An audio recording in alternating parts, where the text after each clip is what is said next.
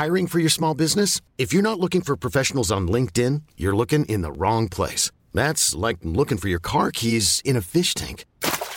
LinkedIn helps you hire professionals you can't find anywhere else, even those who aren't actively searching for a new job but might be open to the perfect role. In a given month, over 70% of LinkedIn users don't even visit other leading job sites. So start looking in the right place. With LinkedIn, you can hire professionals like a professional. Post your free job on linkedin.com slash achieve today. Ever catch yourself eating the same flavorless dinner three days in a row?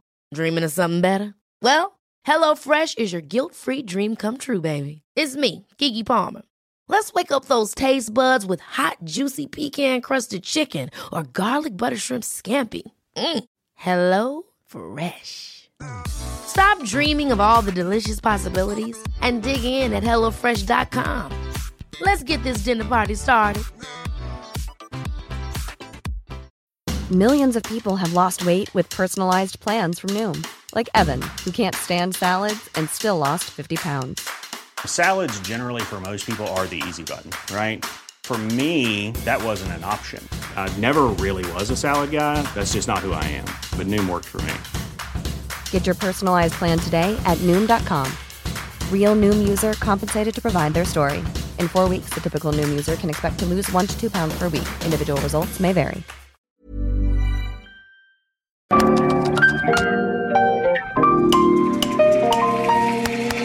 Bienvenidos a Isanaholic, el podcast que amplifica la conversación sobre la cultura de diseño y las industrias creativas a través de sus protagonistas. Soy Jorge Diego Etienne y quiero compartir contigo mi pasión por el diseño con los temas más relevantes en la actualidad y analizando objetos que han hecho historia o están marcando tendencia. Bienvenidos. En el episodio de hoy tenemos a Fernando Lapoz como invitado. Fernando se especializa en transformar humildes materiales naturales en refinadas piezas de diseño. Ha trabajado extensamente con fibras vegetales pasadas por alto como el sisal, la esponja vegetal y las hojas de maíz.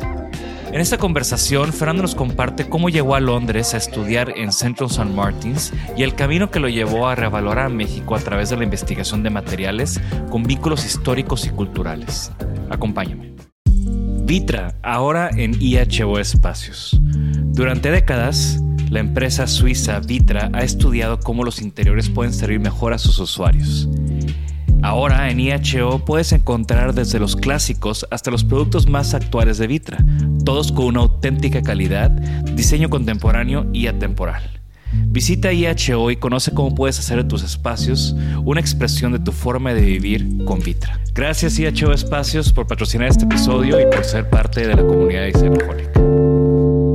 Bienvenidos a un episodio más de Isanaholic. Estamos aquí en la Ciudad de México grabando desde el showroom de IHO Espacios, nuestro patrocinador, a quien agradecemos que, que nos haga aquí, además de darnos estos hermosos muebles de Vitra para sentarnos y platicar muy, muy a gusto. Y el día de hoy estoy muy contento de tener a Fernando Lapoz con nosotros. Bienvenido, Fernando. Gracias. Bienvenido al podcast y bienvenido a México, porque tengo entendido que hace poco regresaste al país. Sí, pues fue uno de los muchos que a raíz de la pandemia, eh, pues nos planteamos varias cosas y eso ha, ha hecho que pues haya regresado a México.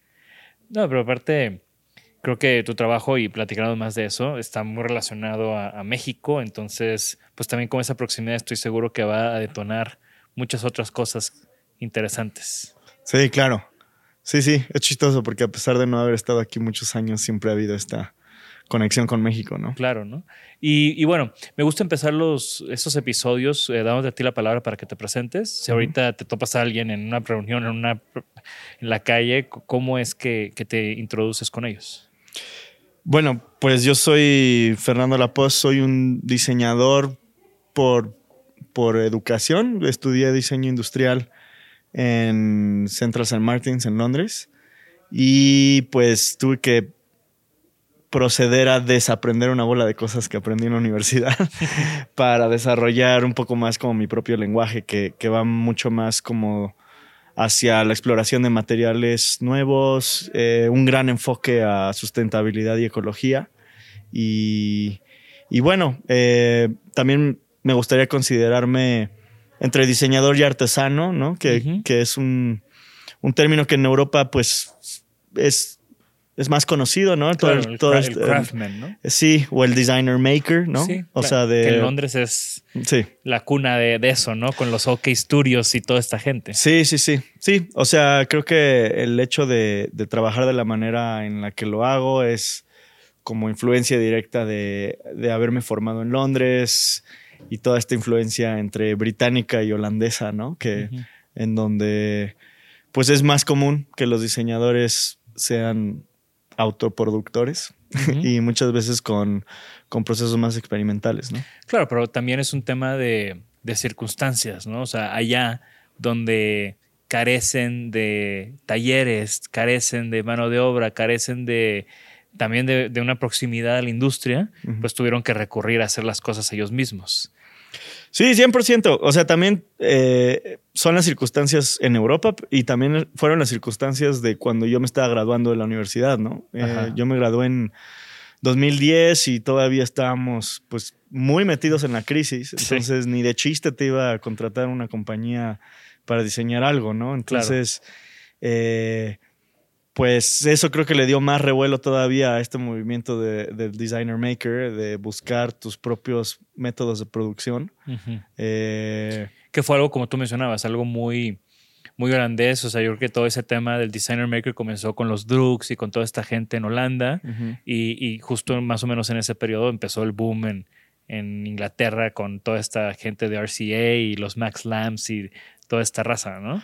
sí, claro, 100%. De hecho, Max Lam era mi vecino. Órale. Entonces, este, ¿De de, estudio o de depa? estudio. Ok, Bueno, y de- vivíamos y trabajábamos en, en el mismo lugar. ok, qué chingón. Este, que eso también es muy común en Sí. Europa, ¿no? O sea, yo vivía pues en una bodega, o sea, como que renté una bodega que transformé en mi estudio y me hice un cuarto atrás y era mi casa y Max estaba a dos, dos unidades de la mía.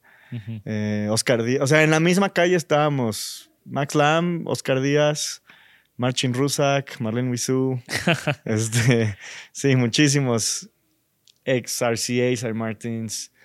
Y creo que era la circunstancia de las cosas, ¿no? O sea, Ujú. como que, eh, como te decía, pues, digo, en Londres un carpintero gana más que un diseñador, ¿no? Entonces, Sí. ni de chiste puedes contratar a alguien para, para que te haga algo. Sale más barato comprarte una sierra y hacerlo tú Claro. eh, que tratar de contratar a alguien un día, ¿no? Sí. Entonces, este... No, aparte ya les dicen cabinet makers, ¿no? Ya, Cabinet ya nada más desde el nombre ya suena más caro. Sí. Sí. de hecho, eh, no me di cuenta que decirle a alguien un carpintero es como medio ofensivo. Sí, Es así sí, sí. como, allá sí. Es como lo más básico de, sí, sabes cortar madera, entonces eres carpintero. Sí, como aquí el tema de banistería, ¿no? Que ya también nunca lo usamos, ¿no? Y es el, es el término de cabinet maker, sería Sí. como un tema de Sí, banistería. como ¿no? un, un carpintero de alta gama. Oye, ¿y cómo llegaste a esta? O sea, ¿tú creciste aquí en México? ¿En la Ciudad de México o en dónde? Sí, yo nací en Francia, pero mis papás son mexicanos y nos regresamos a México cuando era muy chico.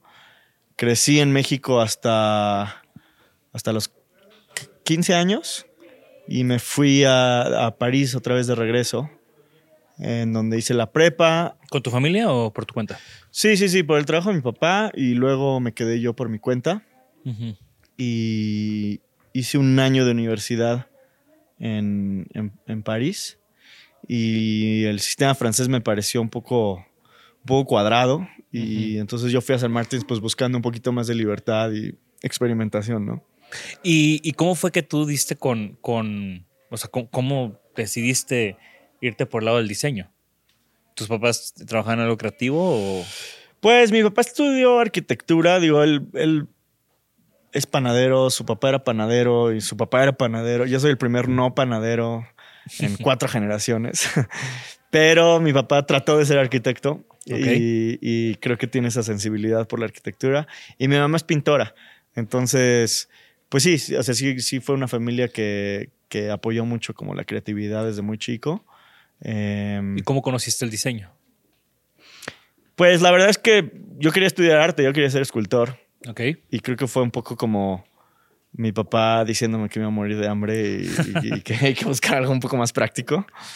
Eh, pero bueno, si ves lo que hago hoy en día, pues es una fina línea. Ahí ¿no? tu llamado, ¿no? Sí, sí, sí, sí. O sea, debí de haber sido escultor, la verdad.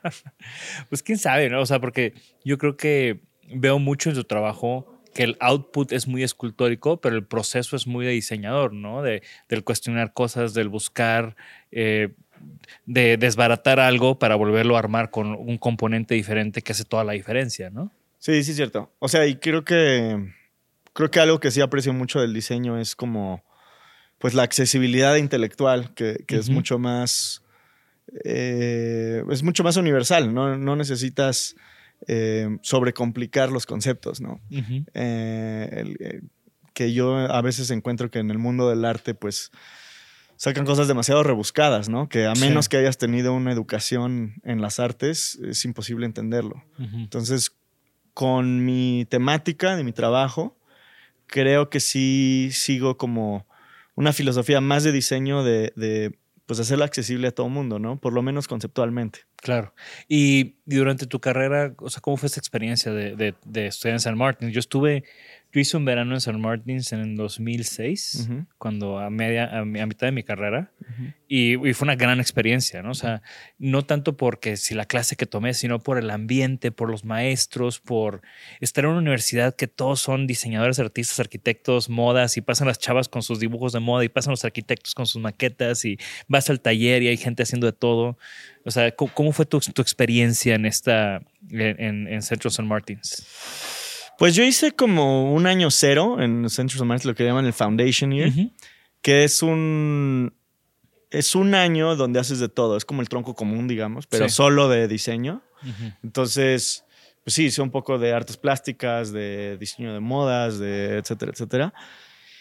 Y creo que fue un gran año como para pulir tus habilidades manuales. O sea, es, era casi, casi que estar en el taller 24/7, ¿no? Eh, y sí te da acceso a una bola de conexiones de gente que se fue a todas las demás carreras. Entonces, en términos de, networking, eh, pues sí, fue, fue increíble. Aunque después ya pasando a la licenciatura se volvió para mí demasiado industrial y eso me frustró mucho. Eh, pues sí, me enseñaron a diseñar mucho plástico, muchas cosas que se tiran a la basura muy pronto, cosas que para mí no, no hacía ningún sentido. Y, por eso digo que tuve que un poco como, como dejar eso y, empezar a buscar mi, propio camino. ¿no? ¿Hubo algún maestro que haya dicho, híjoles, él, él marcó muy, marcó el camino? O, o cómo fue que tú pudiste dar ese brinco? No, la verdad es que, perdón, maestros de San Martín, pero No, no es como la RCA que traen rockstars de diseño a darte clases. San Martins, en diseño no, en moda sí, pero en diseño no tanto. Yo lo que aproveché mucho de San Martins es que no teníamos clases. O sea, era por proyecto, teníamos tres proyectos al año, tenías tres meses para cada proyecto. Si querías aprender alguna cosa en especial, ibas y preguntabas, oye, quiero hacer, no sé, lo que sea, ¿no? Eh, no había asistencia, era un programa muy libre. Creo que lo que sí me di cuenta es que pues te enseñan un poco a tratar de buscar tu, propia voz y por lo menos te dan el espacio de tú buscar tus propias soluciones. Entonces yo lo que empecé a hacer desde el primer año fue empezar con internships, ¿no? Con pasantías. ¿Con, este, quién trabajaste? Eh, primero con Bethan, Wood, eh, que empecé de intern y estuve ahí como seis meses y luego ya me, me quedé de freelancer. Y después con Fate Too Good.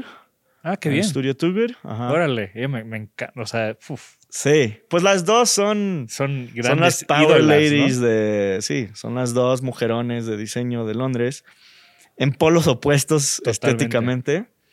Pero pues sí, o sea, yo aprendí. Mi técnica de marquetería se la aprendí a Bethan. La sensibilidad del color se la aprendí a Bethan.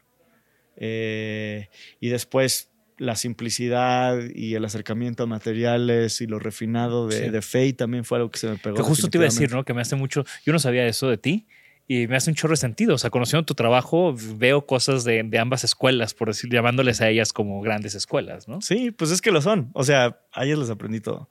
Y, y con las dos seguí trabajando después de la universidad. De hecho, pues empecé mi estudio un poco eh, porque con las dos como que me clavé más a, producción, ¿no? Entonces, por ejemplo, con Faye, pues me daba ciertas direcciones o lo que sea, pero en realidad yo tenía un poco carta blanca para ir a mi taller y, construir todas las locuras que hacía, sobre todo para, para las cosas de moda o para ciertas piezas de galería como más experimentales. Eh, y pues eso fue, eso fue un gran aprendizaje porque, porque pude, pude así empezar mi estudio, empezar a comprar máquinas, obviamente con los presupuestos de FEI, pues decía, ok, ya le yo te puedo hacer, yo te puedo hacer esta pieza, pero necesito esto, esto, esto y esto, ¿no? Y así empezabas a comprar herramientas y empezabas a hacerlo. Entonces, este, y obviamente, pues, pues sí, muy guiado con, con el ojo y, todo el, estilo del estudio, ¿no? Pero, pues sí, fueron experiencias invaluables, ¿no? Yo creo que, yo creo que ahí fue mi verdadera formación, no tanto en la universidad. Claro. O sea, yo iba, con Faye, cuando, cuando estaba trabajando para ella, iba cuatro días a la semana con Faye y uno a San Martín. Sí, sí, sí. Entonces, sí. Qué bien, ¿no? grandes escuelas. ¿Y, alguna otra experiencia con otros diseñadores después de ellas? Em, ¿O ya te aventaste lo tuyo? Pues sí, fue poco a poco como pasar ya más a lo mío. Em, mi... A mí lo que me pasó fue que me tocó como ese cambio de Inglaterra en donde se pusieron muy, muy estrictos con migración y pues te quitaban la posibilidad de quedarte después de, del bachillerato, ¿no? Entonces, em, digo, perdón, de la licenciatura. Entonces, yo apliqué para una beca eh, como de emprendedores graduados, una cosa así, con un proyecto en donde desarrollé un sistema para hacer eh, cosas que parecían de vidrio, pero hechas con azúcar. Entonces era como hackear procesos industriales como rotomoldaje o inyección de soplado en moldes y cosas así. En lugar de usar plásticos o resinas, usaba azúcar. Y ese fue un proyecto que pues me permitió empezar mi propio estudio porque me dieron, me dieron una beca, me dejaron quedarme en el Reino Unido, me dieron dinero, cada, cada mes tenía mi mensualidad de la beca. y bueno, fue un proyecto que, era un muy buen negocio, muy, muy buen negocio, porque transformabas, no sé, 10 kilos de azúcar que te cuestan nada en miles de libras, ¿no? Eh, para eventos y para cosas con marcas de alcohol y cosas así. Pero bueno, sí empezó a ser una especie de, de catering glorificado ahí, donde dije, pues ya nada más estoy haciendo fiestas y cosas así. Y, decidí como enterrar ese proyecto. Yo creo que por eso no, casi nadie lo ha visto. y, Yo sí recuerdo haber visto eso hace, pero ya hace muchos años. Hace muchos años. Eh, pero bueno, fue, fue como un primer proyecto interesante, como de empezar a forjar esta filosofía, de partir de materiales que pues no das un peso por ellos y, transformarlos en algo de gran valor, ¿no? Y que tiene que ver con alimentos también. Que, que tiene que ver con alimentos. Sí. Sí, sí, sí. Como cosas un poco efímeras y todo este rollo. Y yo creo que.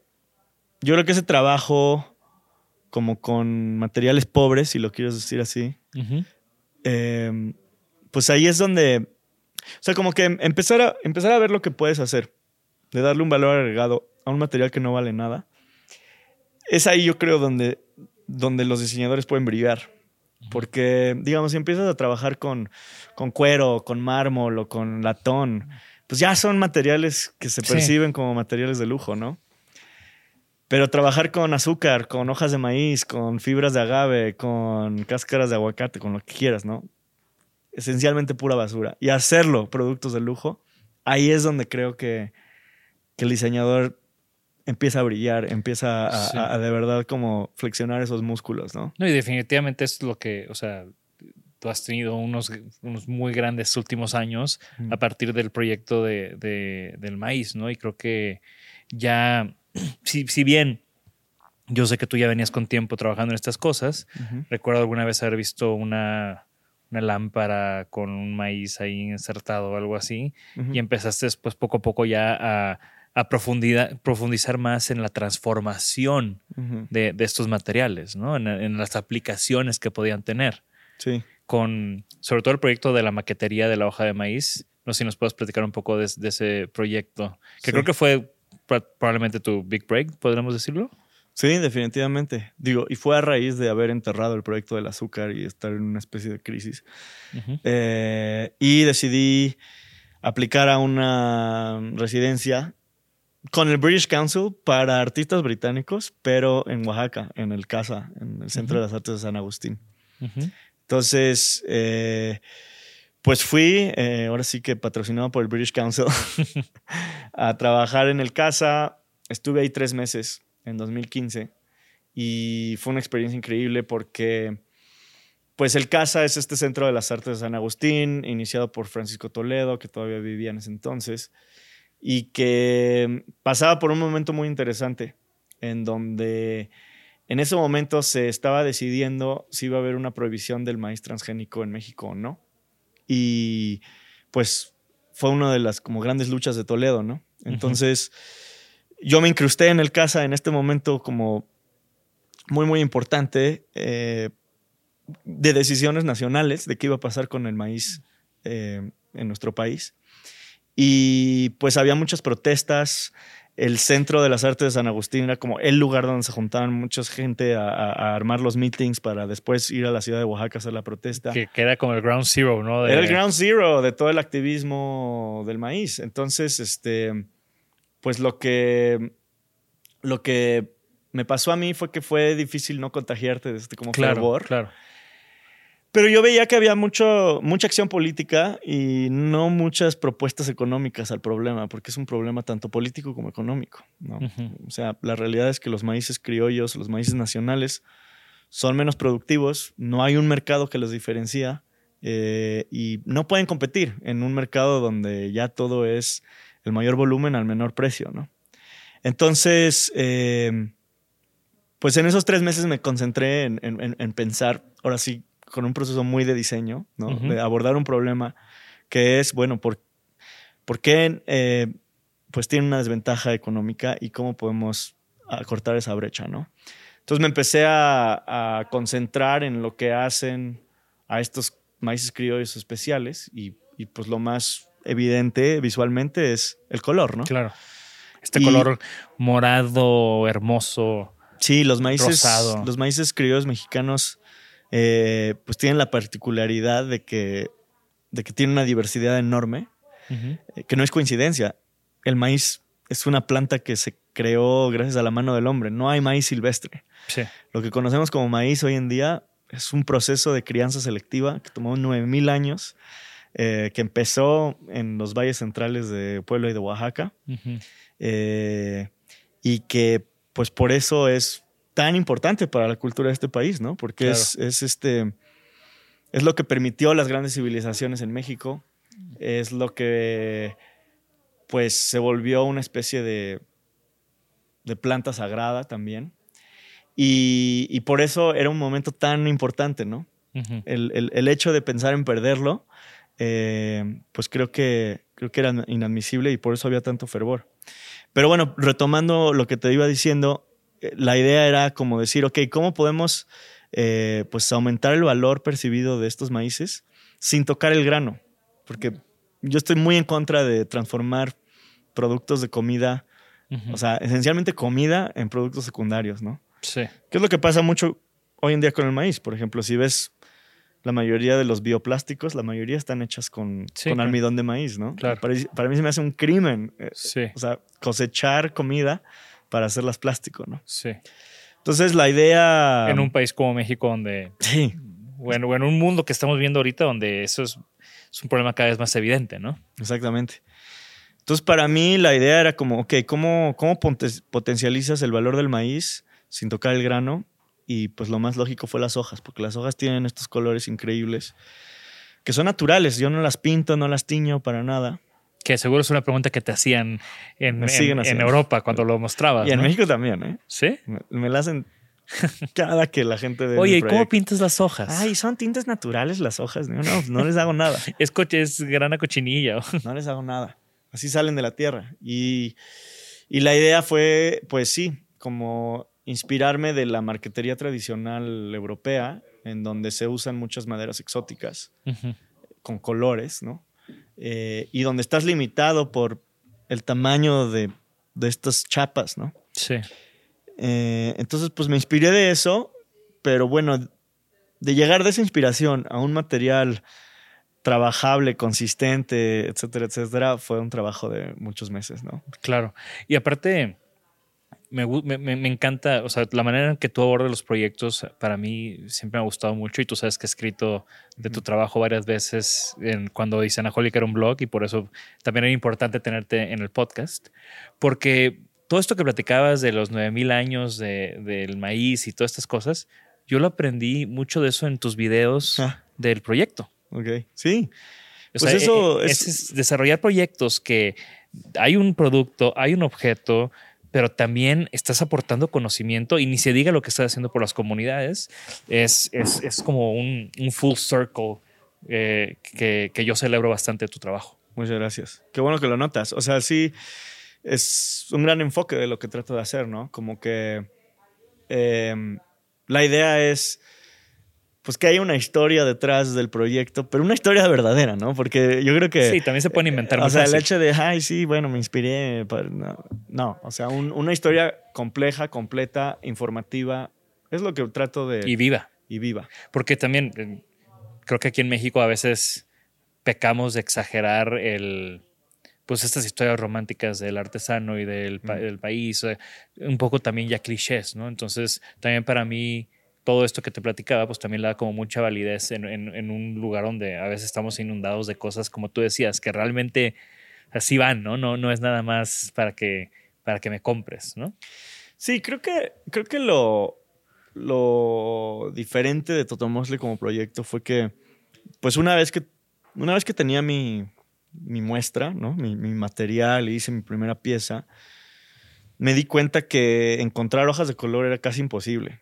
O sea, y esto es en 2015 en Oaxaca, yendo a la central de abastos de Oaxaca, con todas las personas que venden hoja para tamal, y tal vez uno o dos tenía un costalito por ahí perdido de, se les quedó al final de la bodega. O sea, sí estábamos y creo que seguimos estando en una especie de crisis muy severa en donde de verdad estamos perdiendo esos maíces, Ujú. eh, o sea, de un- a un ritmo inconcebible. Ahora, ¿este es un proyecto que tú has seguido trabajando? O sea, ¿no se quedó nada más en eso? No, entonces, o sea, como, como me di cuenta que, que pues no había tantas hojas, me di cuenta que tenía que empezar a meterme a agricultura y a, y a- y a- y a crecer mis propios materiales. Ajá. Y lo más lógico fue ir a, a Tonahuixla, que es el, el lugar donde tengo mi tercer estudio, ¿no? Tengo, tengo Ajá. un pequeño estudio en, en Londres ahora, un, un estudio mucho más grande aquí en la Ciudad de México, y un tercer estudio en Santo Domingo, Tonahuixla, que es un pueblito en la Sierra Mixteca, en, en la frontera de Puebla y Oaxaca. Y yo tengo una, una historia personal con el pueblo porque Sí, no, es, un, es un pueblo al que fui de, de muy chico, eh, gracias a la invitación de un señor que trabajaba para mis papás, que, con el que sigo trabajando hoy en día. Y, y creo que fue mi primer acercamiento pues a un pueblo indígena, eh, a las tradiciones de agricultura pues tradicional mexicana, de la milpa, a entender una bola de cosas que pues como güerillo del DF nunca, nunca no te- jamás me hubiera cruzado con eso, ¿no? Y que no te, no te enseñan en la escuela. y que jamás te enseñan en la escuela. Entonces, este, yo regresé a Tonahuixla para proponerles un proyecto de plantar maíz de colores en una forma muy lineal. Yo lo único que quería es que me plantaran maíz de colores para que me dieran hojas de colores. Pero al regresar a Tonahuixla me di cuenta que pues, el pueblo había cambiado por completo, que los terrenos estaban completamente erosionados, el pueblo estaba abandonado. Quedaban como 200 personas de 1500 que había cuando yo era chico. Ujú. Qué Eh, duro. Entonces, hubo una verdadera crisis de ecológica, social, eh, de migración. Todo gracias a raíz de un gran cambio que hubo en, a principios de los 2000, seguidos un poco con lo que pasó después de NAFTA, ¿no? Sí, claro. El gran cambio de- del mercado de maíz pasó en el 94 y los como que los grandes efectos pasaron al principio de los 2000, ¿no? Lo que pasó ahí fue esencialmente que el gobierno de ese entonces pues empezó a forzar eh, proyectos como de pues de beneficio al campo, si lo quieres decir así, entre muy grandes comillas, en donde pues casi casi que le dieron todas las incentivas a la gente para abandonar su sistema tradicional de milpa y optar por un sistema de agroindustria, ¿no? Obviamente es súper con un lobby gigantesco de las compañías que dan las semillas y todas estas cosas. Y aparte es un tema recurrente, o sea, el TLC, el NAFTA le vino a dar en la madre a muchas cosas que, o sea, sí, sí fue la gran promesa del México moderno que nos estalló en la cara en el 94 y que al final también destruyó muchas cosas, industrias, o sea, imagínate, si destruyó la industria interna, industria, hardcore, lo que no iba a ser para el campo y estas cosas, ¿no? Esta idea de este plan de convertir el país en una, en una fábrica del mundo, ¿no? Y competir la China. O sea, qué gran error. Exactamente, pues lo mismo pasó con la agricultura, o sea, era decir, a ver, ustedes, eh, agricultores de la Mixteca, ustedes son pobres porque no están produciendo el mismo, la misma cantidad de maíz por metro cuadrado que en Iowa, ¿no? Sin tener en, en mente que, por ejemplo, Tonahuixla está a 80 kilómetros del primer centro de domesticación del maíz, el sitio arqueológico más antiguo de la domesticación, del inicio de la domesticación del maíz, está a 80 kilómetros de Tonahuistla. Entonces, ¿cómo vas al epicentro del maíz a decirles, empiezan a ponerle fertilizantes, pesticidas, este, tractores, tratar de reeducarlos para, entre comillas, modernizarlos. Modernizarlos, entre comillas, para que dejen de ser pobres fue, fue la, peor decisión. Y de seguro se hicieron más pobres porque esta, esta dinámica económica no benefició más que a los de arriba. Fue una crisis total. Erosionaron todas sus tierras. Eh, al erosionar sus tierras ya no tenían lo único que siempre han tenido, que era tierra fértil, la posibilidad de alimentarse a ellos mismos. Perdieron esa soberanía alimenticia y el resultado fue que tres cuartas partes del pueblo tuvieron que emigrar a Estados Unidos. Entonces, o sea, le salió el tiro por la culata grave, ¿no? Sí. Entonces, pues, mucho de lo que hemos estado tratando de hacer eh, desde hace varios años, en, desde el 2015 en Tonahuixla, es regresar a estos sistemas tradicionales. ¿Cómo? Financiándolos a través de, diseño. de diseño, de lo que hacemos con Totomoxle. Y pues sí, la idea es este mm, la idea es como potencializar eh, todas estas materias primas que tienen ahí, que siempre ha tenido ahí. Y que saben trabajar. Que saben trabajar, pero creando economías paralelas. No estamos tratando de vender grano, porque vendiendo grano siempre van a perder. Sí. ¿No?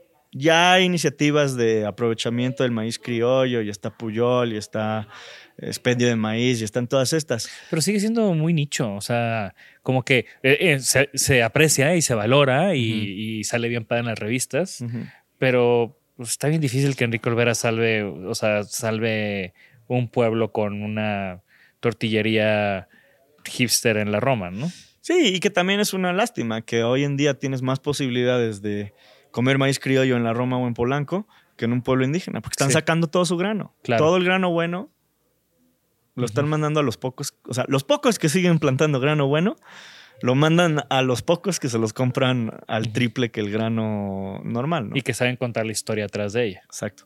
Y, bueno, eh, este proyecto me encantó.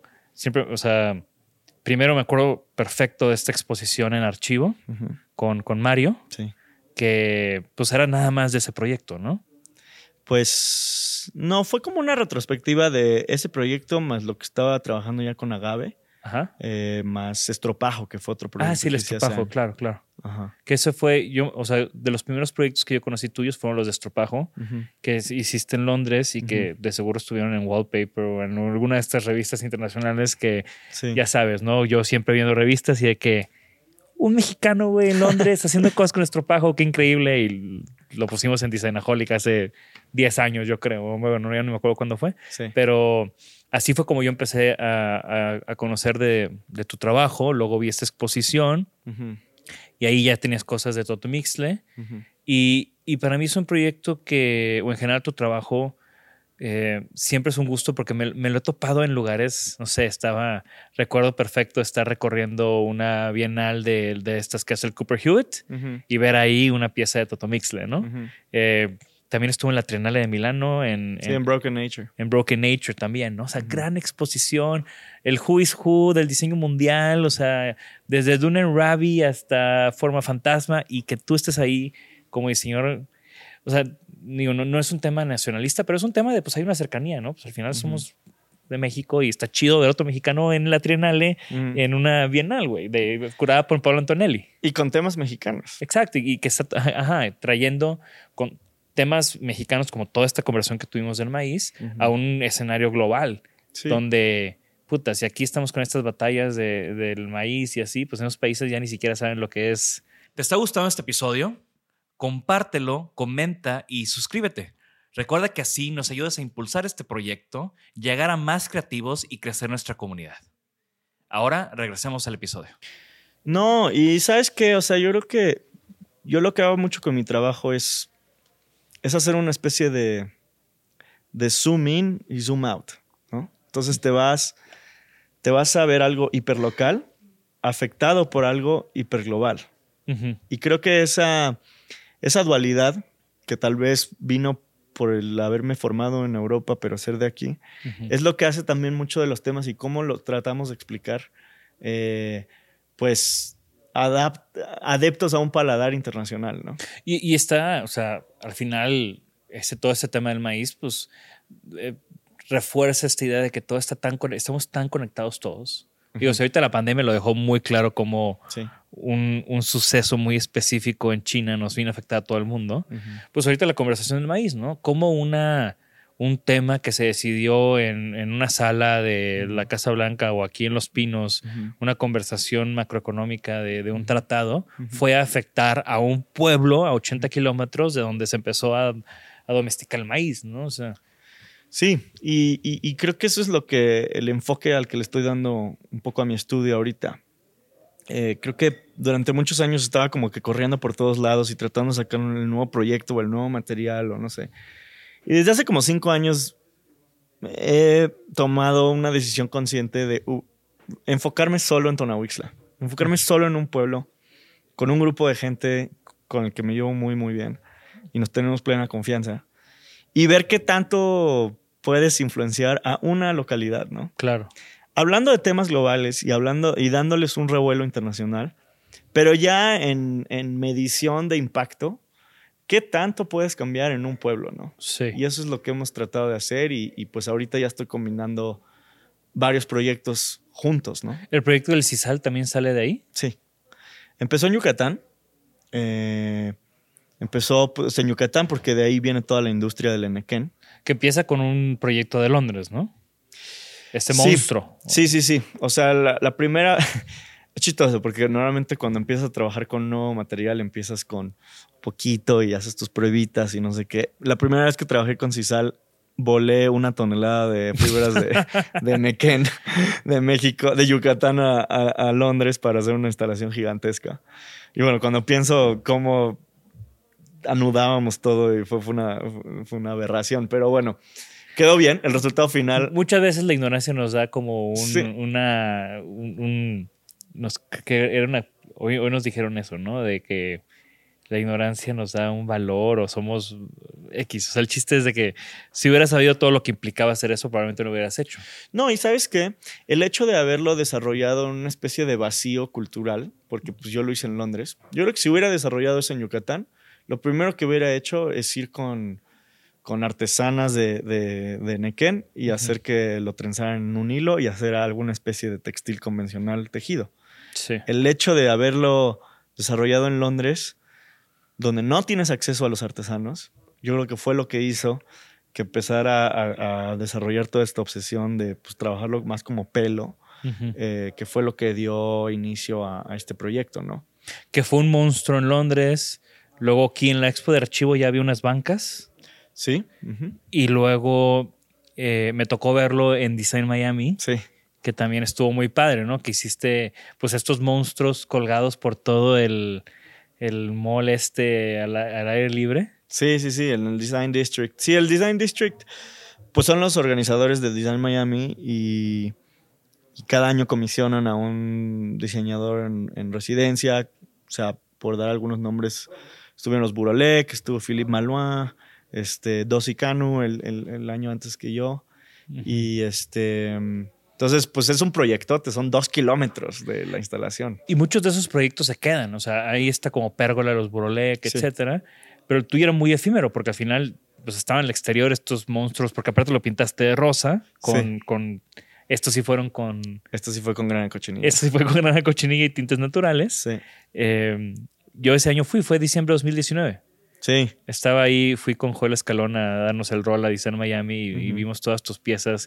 También está padre porque este mall, pues no es un típico mall, es como una plaza al aire libre y, y- y hay como callecitas y callejones. Entonces era muy padre como ibas como descubriendo estos monstruos por todos lados. Sí, el reto era tratar de intervenir todo el, el distrito de diseño que le dicen, eh, que son casi dos kilómetros. Entonces, sí, fue una barbaridad de, de- de piezas. Y Con un brief muy, muy complicado porque básicamente me dijeron no puede tocar nada el piso. Entonces a ver qué te inventas, pero todo tiene que estar colgando. Ok. Entonces por ahí, por ahí fue que empezamos a, a hacer las hamacas y los monos y todas estas cosas. Hamacas, sí, cierto. Claro, Gaby, también había hamacas. Sí, que las hamacas fue una colaboración con Angela Daman, debo decirlo. Este Ajá. es un diseño de ella, pero hicimos esta, esta versión especial eh, con, con grana cochinilla. Que estuvo muy padre también porque me tocó, me acuerdo que diste o, o te fui a ver ahí en ya en la feria, diste como un una demostración, taller con un artesano y ahí mismo tiñeron el, el sisal, ¿no? O Sí. sea, todo el mundo me acuerdo que estábamos ahí, era un, un- un- un, pues un espacio así medio chiquito y de, de la, de la charla y llegaste y yo de repente pues vi Fernando, dije, ah, pues a huevo vamos a echarle porras al, al mexicano, ¿no? y, y llegaste y llegaste con, con las ollas y empezaron a poner como, como unas, eh, pues unas estufitas y yo de que, órale, ya, o sea, se, se viene, se viene con todo este, esta charla. Sí, el chiste era, pues era una demostración del teñido y, y creo que, pues el teñir con grana cochinilla es una técnica zapoteca milenaria. Eh, los zapotecas domesticaron la grana cochinilla, o sea, la grana cochinilla es un insecto domesticado. No, Sí. es, no es un bichito que te encuentras ahí tirado, en- no, es, es un producto agrícola. Exacto. Eh, tan importante casi como, como los gusanos de seda en China, ¿no? Ajá. Entonces, para mí era importante que a pesar de que yo haya aprendido estas técnicas, la persona dando este taller fuera alguien zapoteca, ¿no? Entonces llevamos a, a Jacobo Mendoza, quien es un maestro tintorero de Zap- eh, perdón, Teotitlán del Valle, y él es el que dio, pues, el, el taller, digo, junto conmigo, ¿no? Claro. Pero bueno, para regresar a, a- a lo que está pasando con, con el CISAL, bueno, el- este proyecto del agave en Tonahuixla, después de haber tenido todo este revuelo con Miami, pues me di cuenta que había un gran potencial de aplicarlo en Tonahuixla, porque es un lugar donde el agave se da por todos lados. agaves diferentes, no el agave cisaliana, que es con el que se hace el, el enequén, sino agaves como el espadín, el espadilla, algunos otros agaves silvestres. Más de, más para, para Sí, consumo en para bebida. mezcal y cosas así, sí. Aunque la verdad es que lo que hemos estado haciendo es tratar de abordar el problema de erosión en, en. Entonces, eh, de hecho es un proyecto que empezamos casi a la par con Totomoxle, pero que no he podido hablar de él hasta, pues hasta ahora, porque estábamos esperando a que estos agaves maduraran. A diferencia de Totomoxle, tú lo puedes, Totomoxle tú, tú puedes cosechar el maíz cada seis meses.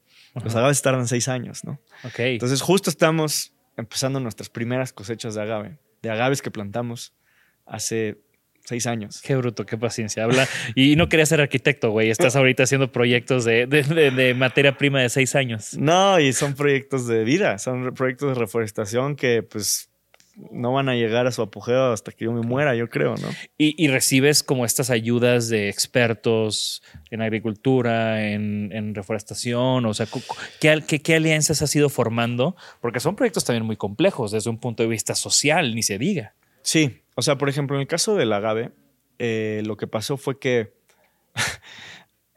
una vez más, ¿no? Eh, crearon un problemón que resultó en una erosión masiva y trataron de re eh, corregirlo con un programa de la CONAFOR, la Comisión Forestal, hace como, sí, seis o siete años. en donde les pagaban por hacer trincheras en las montañas para frenar el agua, para que no se les llevara toda la tierra, ¿no? O lo poco de tierra que todavía les queda. Eh, les daban dinero por cada hoyo que, que, hicieran y les daban dinero por cada árbol que plantaran. Y a, las faldas de la montaña hay un, una pancarta gigantesca que dice gracias por el proyecto de no sé qué cosas del licenciado no sé quién. Pudimos, este, reforestar. pudimos reforestar y se plantaron 50 mil árboles. 50 mil árboles que se plantaron en un desierto erosionado, que estaban secos a los seis meses. Claro una vez más, una solución que no venía al caso ahí, ¿no? Pero pues, tú sabes, ¿no?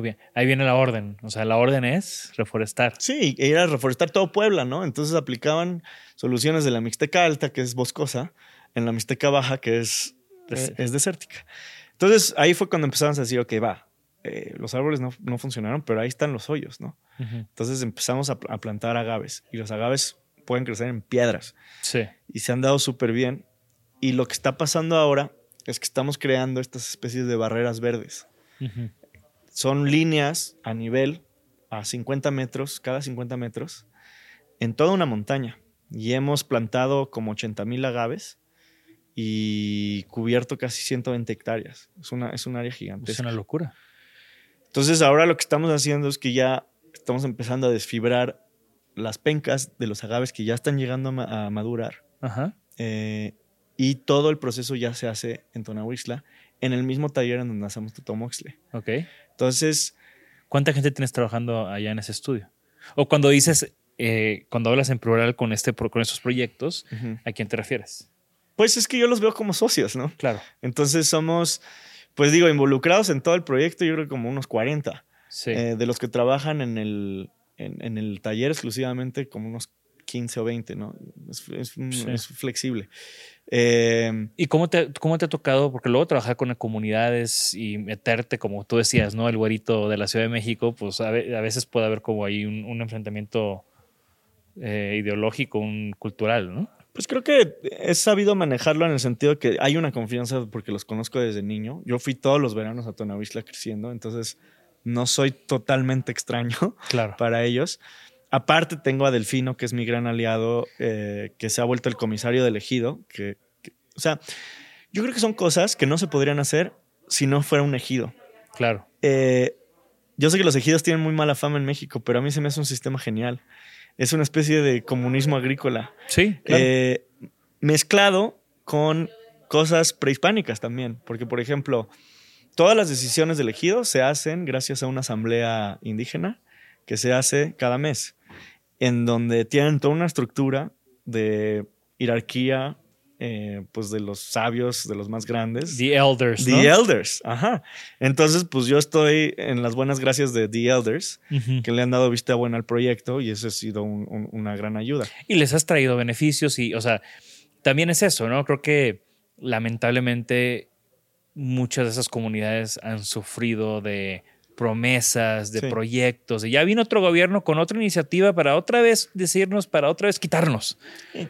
O un diseñador que viene y nada más este, promete grandes cosas y trabaja con los artesanos y hace unas cuantas chunches y ya, ¿no? Exacto. O sea, para mí creo que algo que, algo que marca mucho este proyecto es que no es una comunidad artesanal. No había artesanía en Tonahuisla. Estamos creando nuevas artesanías, nuevos artesanos. Y mucho de lo que hacemos es el proceso de diseño va mucho más allá de hacer la pieza final.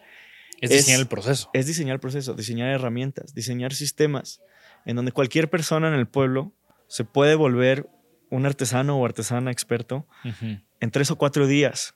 está fascinante. Y producir los mismos resultados con el mismo control de calidad para clientes en Europa, este, con herramientas super low tech, súper fáciles de mantener y replicar. Y, sí, que, les dé esta libertad de tener empleo flexible, de que no dejen sus, tradiciones, sus responsabilidades con sus familias, con sus animales, con sus tradiciones, ¿no? Em, y ha sido un trabajal eso. Casi, casi que mucho más trabajo que diseñar las piezas finales. Por supuesto, por supuesto. Pero también es, el, es, es ese proceso y todo ese detrás del objeto que hace que el objeto tenga el poder que tiene. Claro.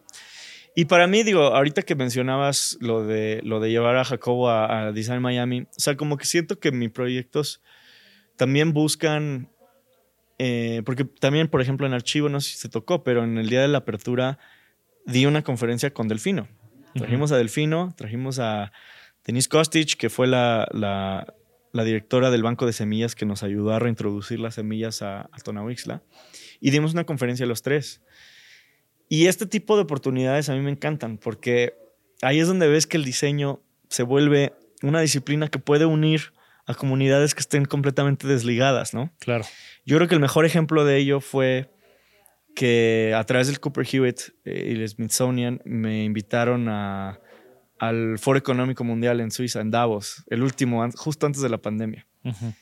Y, y pues era para hablar del proyecto y sobre todo de las estrategias sociales y económicas detrás del proyecto. Yo les dije, bueno, la verdad es que sé que ustedes tienen el dinero para enviar a más gente que solo yo, ¿no? Y, y los convencí de que pues les pagaran todo el viaje y todos los gastos a, a Delfino y a Nicolás, quien es otra persona que trabaja con nosotros en Tonahuixla. Ujú. Fue todo un rollo, eh, fue una experiencia súper como reveladora y me abrió mucho los ojos de todas las trabas que tienen ellos desde México. Claro. O sea, conseguirles un pasaporte fue que es un derecho universal de todos los mexicanos. Fue un, bueno, eso sería otro podcast entero, ¿no? Sí. Pero bueno, total, este, Pero está cañón como, como entre más te metes en estos temas, más te das cuenta por qué estamos como estamos, ¿no? Y, y como tú decías, todas las trabas que hay en el mismo México. No, vivimos en una sociedad extremadamente racista, que es un tema muy tabú en México, pero pues hay que hablarlo y, y yo trato de, de abordarlo con, con todo lo que hacemos, ¿no? Pero bueno, sin clavarnos demasiado en eso, este, Pero qué bueno que tuviste, o sea, creo que ahí, supongo que en el Cooper Hue estás trabajando con Cristina o, colaboraste con, con Cristina. eh, he trabajado con Cristina, pero no, este caso fue con Matilda McQuaid, que es la, la, la, pues, la curadora principal. Sí, pero o sea, a lo que quería llegar era que el Cooper Hewitt es una gran plataforma para, como tú decías, ¿no? O sea, hacer esa conexión con Davos, hacer estas conversaciones, ¿no? Es... Sí, y, y bueno, al final de cuentas, a mí lo que, lo Es- que me encantó fue como A lo que quería llegar era que, que probablemente como institución cultural de gobierno tuviste o has tenido más luz y más apoyo del Cooper Hewitt en Estados Unidos Ah. que una institución en México. 100%. 100%. Y al final de cuentas, la única forma de conseguirles el pasaporte fue moviendo influencias con la embajada de Suiza en México, que estaban así como de, no se dan cuenta el nivel de evento al que los están invitando y les ponen una traba porque ustedes no han normalizado sus actas de nacimiento. De no, así, o sea, es pura burocracia Sí, sí, sí. tontísima. Y, y de nuevo, ¿no? Eso es como. O sea. Lamentablemente, o sea, que, que tus proyectos tengan más atención en esos foros internacionales y en esos museos y organizaciones internacionales y que les interese más el, el maíz criollo que aquí en el mismo México. Sí, al final de cuentas fue una, fue una oportunidad increíble porque pues fue la primera vez que ellos viajaban fuera de México. Eh, que los incluyeran en un foro donde están todos los líderes mundiales y desde Donald Trump hasta Greta Thunberg y en medio estuvieran Delfino y Nicolás hablando con traductores de cuál es la realidad indígena en México, Sí. ¿no? Fue la primera vez que se incluyó un indígena mexicano en, el, en, en- Es en la conferencia. Y creo que sí, fue como llegar a, a una especie de, de podio eh, al que invitan a muy pocos y que todo esto haya salido del trabajo que hemos hecho juntos como agricultores y como diseñador, eh, pues habla muchísimo de, de lo que se está buscando, ¿no? Y ahora justo te estás metiendo o, o ya escuché que andas buscando otro, otro material y otro, otro ícono de la cultura y de la gastronomía mexicana, que es el aguacate. Sí, Vi que andabas allá en, en el centro, en este nuevo centro que está impulsando Javier Marín sí, en Michoacán, sí, sí, sí. con los aguacateros. Pues sí.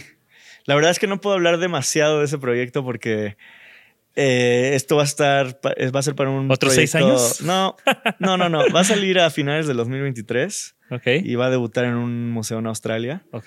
Pero sí, ahorita me tienen Muy así bien, no, como pues hay que en gran embargo. No puedo decir Hay mucho. hay que quedarnos con la. Yo, porque te vi en las historias de Ana Elena. Claro. Y conozco el proyecto de Javier y conozco de, de que ahí están los, los meros, meros aguacateros, ¿no? Sí, es todo un tema. Es todo un tema, un tema que se relaciona con todos mis otros proyectos de pues estos conflictos de lo Claro. hiperglobal con lo hiperlocal, ¿no? Sí, y me gusta, o sea, en ese caso, pues el, el- el aguacate, el, el guacamole del tortilla chip, que de, que de repente lo lleves a un escenario internacional y hablar de, de lo que es para la gente, lo que es en México, o sea, más allá de, de este, como, como, ¿cómo explicarlo, no? Como snack mexicano Tex-Mex, es, es- creo que va, va a tener muchísimo valor como lo han tenido tus otros proyectos. Sí, sí, sí, sí. Y es hablar un poco también como de, pues estas interconexiones, ¿no? Que todo está ligado. Y el aguacate que te puedes estar comiendo en Islandia, o sea, Viene de Michoacán. viene de Michoacán. O sea, yo estu- estuve dando clases en Reykjavik, en la Academia de las Artes de, de, de, de- de Reykjavik, en Islandia. Y estuve ahí tres semanas y fue una locura ir al súper y ver un aguacate por el equivalente de casi 5 euros, Sí. Este- A mí me pasó eso en Japón. ¿no? Y traía el sticker de Michoacán. Sí, sí. Y, y- y de nuevo, esas interconexiones, y regresamos al tema de que llevamos dos años en una pandemia porque estamos mucho más conectados de lo que a veces queremos asimilar, ¿no? Sí. En todo este gran recorrido que, que has tenido, eh, ¿hay, algún, ¿hay algún aprendizaje o algún consejo que quieras compartir con nuestra audiencia? Pues, pues sí, o sea, yo creo que el momento en que me di cuenta que el diseño puede y debe ir mucho más allá de simplemente hacer un, un objeto estético, eh, que tiene un gran pro- un poder de comunicar, de ligar a gente, etcétera, etcétera, eh, pues creo que, creo que fue en ese momento en donde empecé como a agarrar mucho más peso, ¿no? Y, y- y yo creo que, digo, me imagino que tu podcast lo oyen muchísimos diseñadores jóvenes o estudiantes. Pues mi consejo del aprendizaje que yo he tenido es como, pues sí, encontrar tu propia voz, pero una voz pues que sea coherente, ¿no? También. Claro. Yo, yo creo que, digo, regresando a, a mi formación con Bethan y con, y con Faye, fueron dos grandes ejemplos de, de coherencia. Las dos tienen una línea muy marcada, ¿no? Y, Que hasta, que hasta la ves en su, en su maquillaje con Beta, ¿no? Sí, el tema sí, del sí. color, ¿no? Exacto, desde cómo se visten. Y el minimalismo ellas. con Faye, o sea, en cómo, cómo se presentan. Exacto. Entonces, este, pues creo que es eso, es, es ser fiel a tus ideales, ser lógico con tus decisiones y tener una consistencia. No te puedes estar saltando de una cosa, no, de polos opuestos. O si lo estás haciendo, pues tienes que tener un- una buena razón por estarlo haciendo, ¿no? Claro, me encanta. Y, y bueno, ¿tienes algún sueño? O sea, ahorita que supongo que regresas a México y, y- y toda esta pandemia, como platicábamos, eh, te hace, nos hizo a todos replantear cosas. Tú acabaste con, con estas, tú acabaste regresándote a México. Eh, estoy seguro que también te, te replanteaste algunos sueños. ¿Tienes algún sueño?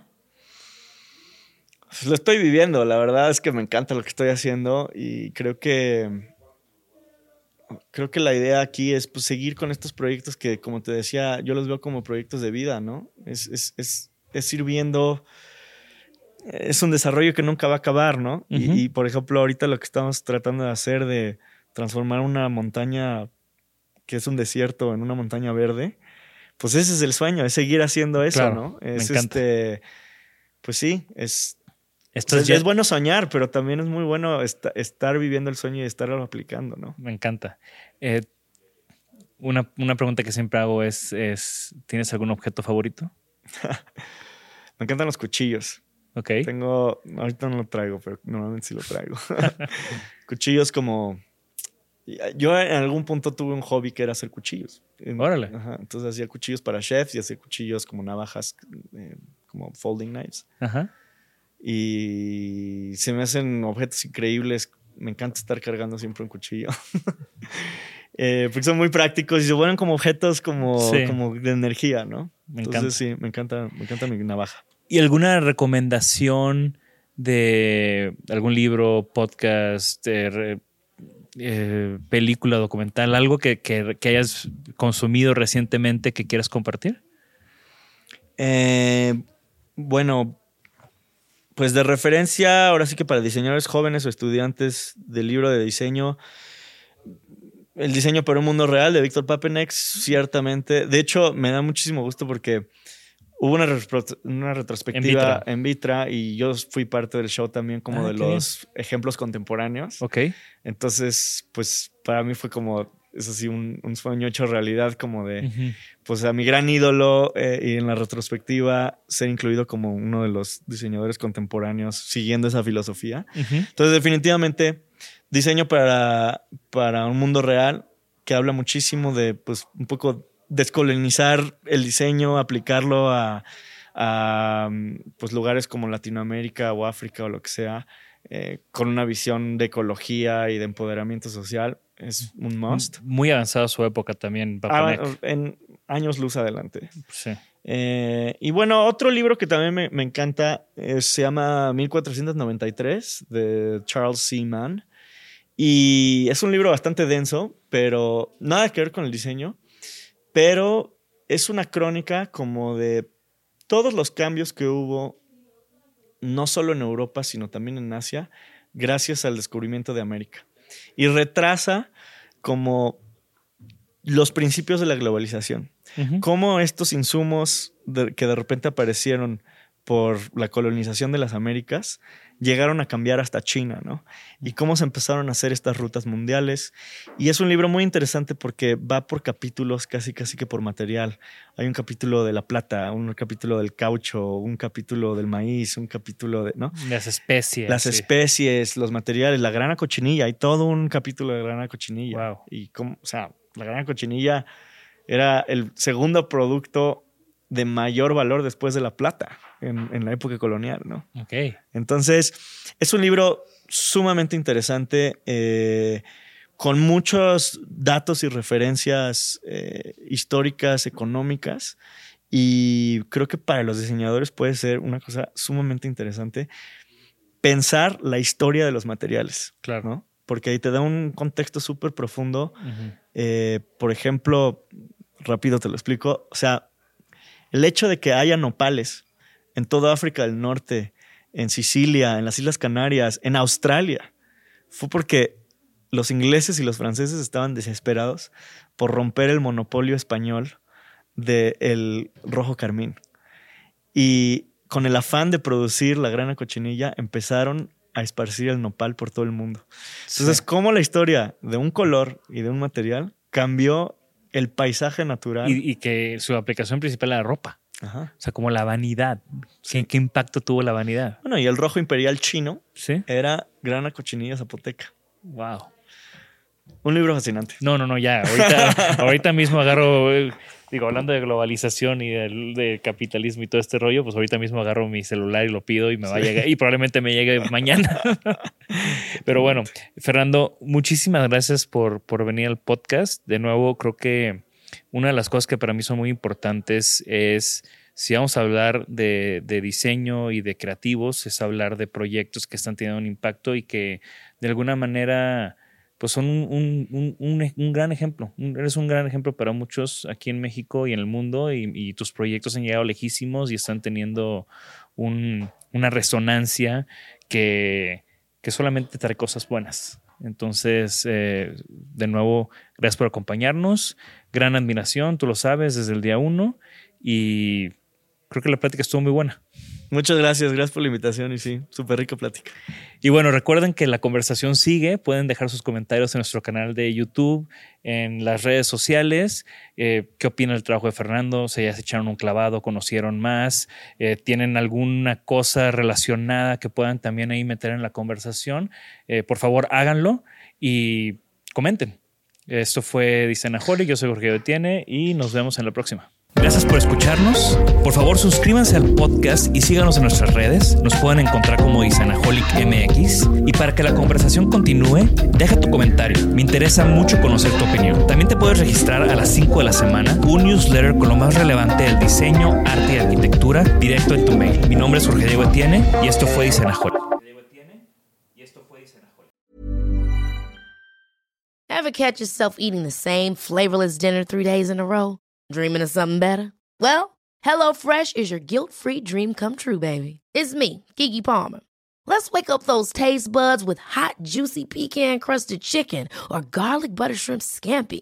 Mm. Hello Fresh. Stop dreaming of all the delicious possibilities and dig in at HelloFresh.com. Let's get this dinner party started. When you make decisions for your company, you look for the no brainers. If you have a lot of mailing to do, stamps.com is the ultimate no brainer. Use the stamps.com mobile app to mail everything you need to keep your business running with up to 89% off USPS and UPS. Make the same no brainer decision as over 1 million other businesses with stamps.com. Use code PROGRAM for a special offer. That's stamps.com code PROGRAM.